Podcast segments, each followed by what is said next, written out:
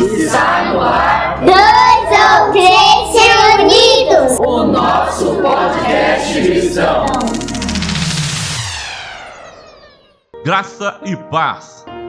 Olá, seja bem-vindo ao Dois ou Três Reunidos, o nosso podcast. Eu sou Eliseu Rocha.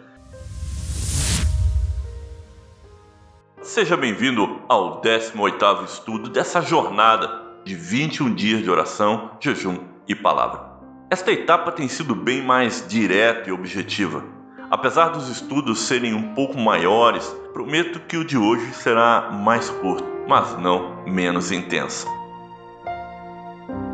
O tema de hoje é Agradeça por suas fraquezas. Vamos para a palavra? 2 Coríntios capítulo 12, versículo 9, diz assim: Mas ele me disse: Minha graça é suficiente para você, pois o meu poder se aperfeiçoa na fraqueza. Portanto, eu me gloriarei ainda mais alegremente em minhas fraquezas, para que o poder de Cristo repouse em mim. Já coloquei tantas convicções suas em xeque nos últimos dias que mais uma ou menos uma não vai fazer tanta diferença.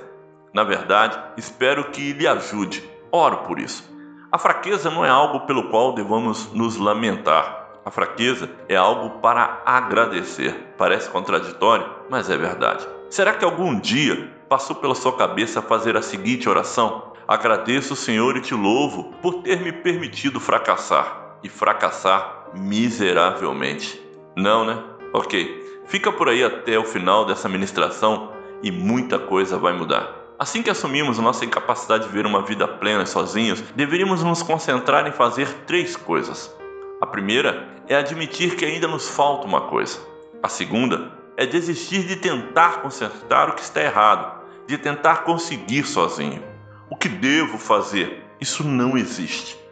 E a terceira é louvar ao Senhor e agradecer pelo nosso fracasso. Consegue entender? A primeira é admitir que ainda nos falta uma coisa. A segunda é desistir de tentar consertar o que está errado, de tentar conseguir sozinho. Eu posso, eu consigo, eu faço. E a terceira é louvar ao Senhor e agradecer pelo nosso fracasso. Paulo fez isso. Ele entendeu que sua fraqueza e sua incapacidade abria espaço para Cristo se manifestar, para Cristo manifestar o seu poder através da vida dele.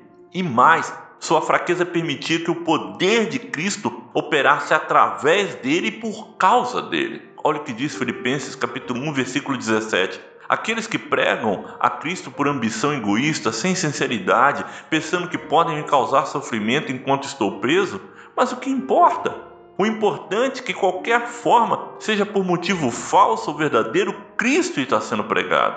E por isso me alegro. De fato, continuarei a alegrar-me Consegue entender que, mesmo sendo alvejado, sendo eh, vilipendiado, mesmo que as pessoas estavam fazendo aquilo para piorar a situação de Paulo, ele conseguia ver a glória de Deus naquela situação. Somente os que aceitam as suas limitações chegam a experimentar o poder de Cristo que repousa sobre eles. O poder emana de Cristo, não pode estar em quem não aceita a sua condição de fraqueza. 2 Coríntios 4, 7 pega isso pelas alças. Olha o que, que diz, 2 Coríntios capítulo 4, versículo 7. Bastemos esse tesouro em vasos de barro, para mostrar que este poder que tudo excede provém de Deus e não de nós. Entendeu? Aquilo que está em nós é que é importante, não o que está do lado de fora. Por isso essa frase de Paulo: Eu me gloriarei ainda mais alegremente em minhas fraquezas, porque minha capacidade se torna uma oportunidade do Senhor operar em meu ser, de manifestar o seu poder e mover-se através de mim. Não, não é pecado saber de suas fraquezas, pecado é não crer no poder de Deus. Uma vez que ele é mostrado, revelado sua condição, você precisa se entregar, entregar tudo nas mãos do Senhor, se arrepender. E se você faz isso, a cura. Você não pode fazer mais nada se agir. Você não pode fazer mais nada. Se você agir assim, verá como Deus pode resolver tudo. O Senhor não permite que você veja sua incapacidade para desanimá-lo, mas para que creia nele. Esta é uma excelente chance para ele trabalhar em você e através de você. Permita que o Senhor veja a sua fraqueza, permita que o Senhor veja a sua incapacidade e se alegre nisso, se alegre na sua fraqueza. João 15, versículo 5, Jesus falando da videira, ele diz: Eu sou a videira, vocês são os ramos. Se alguém permanecer em mim e eu nele, esse dá muito fruto, pois sem mim vocês não podem fazer coisa alguma. Entende? Seu poder é concedido com o propósito de se manifestar por meio de nossa fraqueza, de nossa impotência, de nossa incapacidade. Os nossos olhos e os olhos de todos à nossa volta precisam estar em Cristo e não em nós. Isso só vai acontecer se entendermos e aceitarmos a nossa fraqueza. Vamos lá. E aí, vamos para as perguntas? Vamos refletir um pouco? E então, mudou alguma coisa?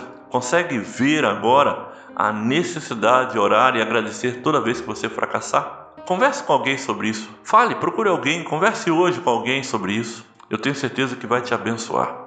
Vamos orar? Vamos falar com Deus?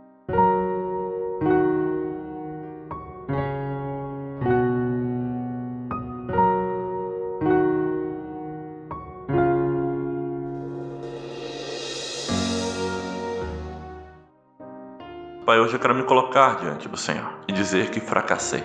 Fracassei em manter a minha conduta, fracassei em me manter digno diante do Senhor, fracassei diante dos homens, Senhor. Olha, Senhor Deus, para o meu fracasso e me perdoa. Eu me alegro, Senhor, por ter fracassado, porque me mostrou como eu ainda sou incapaz, como eu não consigo nem controlar os meus ânimos, Senhor. Sede misericordioso conosco, sede misericordioso comigo, Pai, e me perdoa, em nome de Jesus. E aí, abençoado, está faltando pouco, muito pouco, estamos quase terminando. Continua firme, Deus tem falado contigo e ainda vai falar muito mais. Um novo dia lhe espera, um novo entendimento e uma nova condição de vida. Graça e paz, eu te espero no próximo estudo.